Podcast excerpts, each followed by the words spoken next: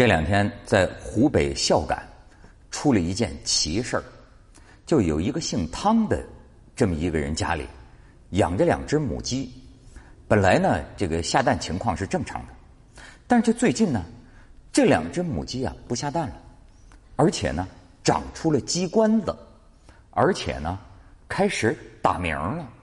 就原来这个母鸡叫的是咯咯咯咯咯不叫咯咯咯，现在咯咯咯。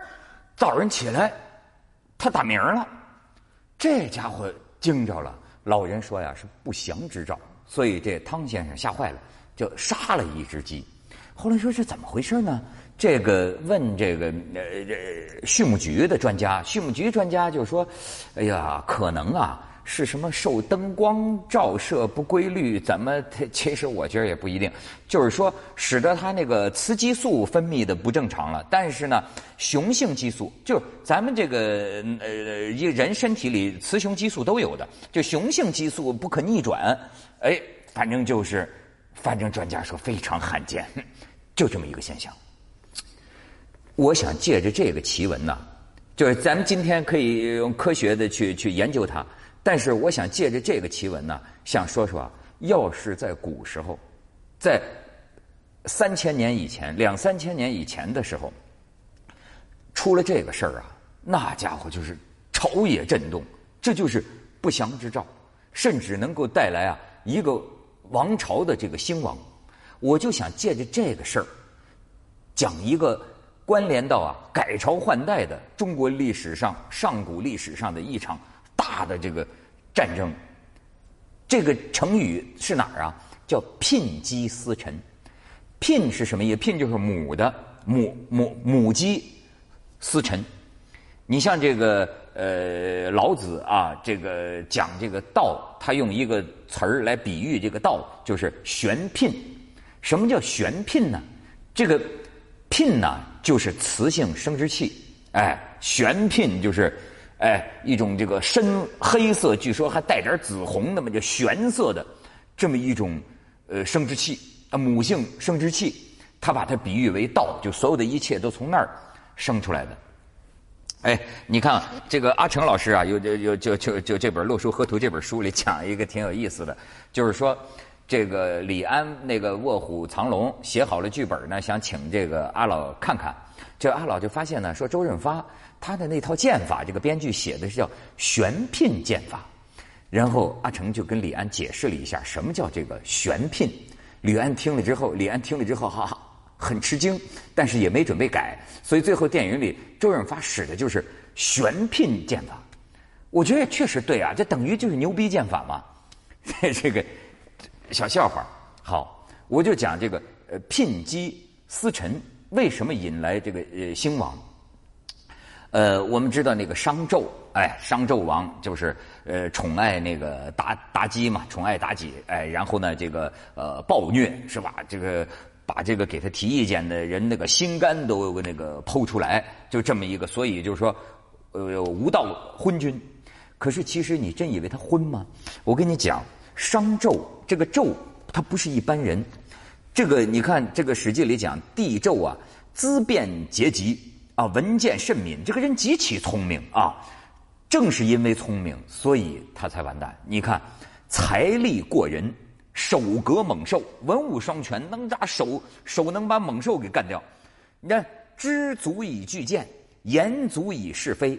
今人臣以能高天下以生，以为杰出己之下。你瞧，他就怕怕这种人。你真是个蠢人也就罢了，问题是呢，他的聪明啊。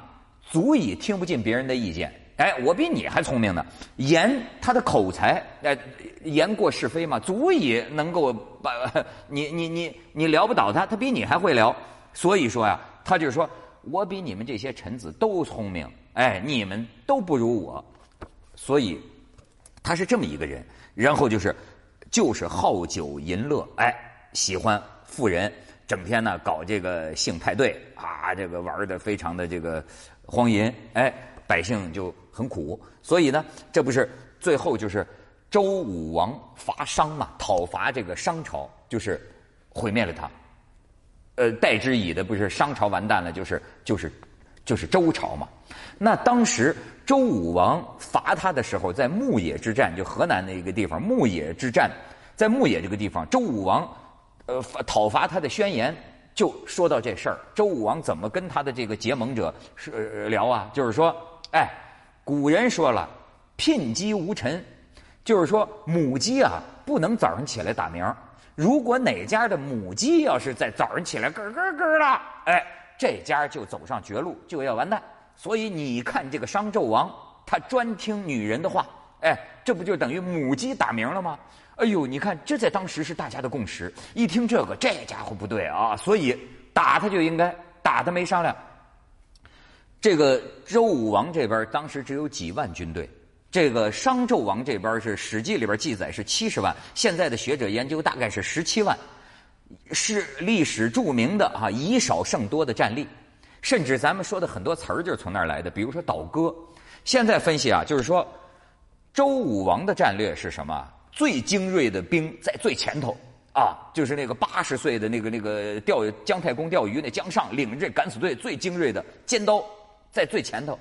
但是呢，商纣王呢把精锐放在后头，把这个俘虏啊或者降卒啊这些个这个弱的兵啊，他想保存实力在后头嘛，放在前头，这样。前头的人呢，人心都散了，所以就叫倒戈嘛，倒回来了。一看那个我我周武王大军，这这这我精锐之师过来了，倒戈就当场反水了，就冲击这个商纣王在后边压阵呢，商纣在后边压阵呢，所以一下就溃溃散了。周武王哗家进进进去，就把商纣灭了。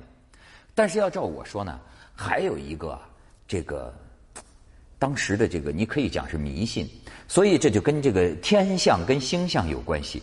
你看啊，这个只有一件东西，一件实物。出土的实物叫做这个青铜器啊，叫做厉鬼。一九七六年陕西临潼出土的这个厉鬼啊，这个厉鬼啊，它上边有这个铭文，这个文字是唯一的这个实物证明有这个周武王伐商纣的这件事儿的。而且你看这个里边说的啊，我就不细说了，就是说你看“岁鼎”这两个字儿，你看啊，这个这这你看这是周武王这个字儿是周武王的意思，“岁”这是“岁”，这是“鼎”，“岁鼎”是什么意思？哎。这个联系到古人的这个天文学，咱们就古人啊，为什么叫法天象地？把天上的这个星星啊，按照不同的这个几个星连接起来啊，分成二十八宿，就二十八个地界二十八个地。然后呢，他们古人就是把天上的这个东西啊，对应地上的邦国。比如说周国，你所在的位置对应着天上这个星象，你也有那么一块儿。那么古人观天象啊，是拿恒星，因为恒星相对不动，拿恒星做背景。那么就看咱们这个呃金木水火土这五大行星，加上太阳和月亮，他们叫七曜。哎，就以恒星为背景，就看这个金木水火土运行到哪儿。比如说木星就是古人讲的岁星，岁星要是运行到对应于你们国家位置的那那块那个星星空的这个分野的时候啊，哎。你就大吉大利。你看岁鼎，就当时啊，这个周武王他有一个什么优势忽悠人呢？就是说，你瞧，岁星木木星啊，岁星现在正在我们周周邦周国的这个对应的天上的那个星宿的那个位置上运行到那儿了，那我们打仗绝对能赢。所以这家伙人心人心所向，人心向背。你看。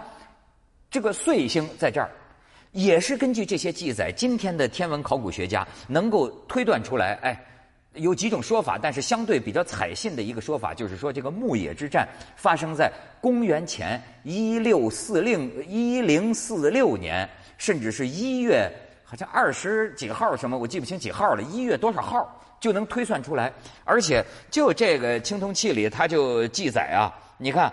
在甲子日的早晨，岁星正在适当的位置上。经过黄昏到第二天的早晨，周武王的军队就把商国攻打下来了。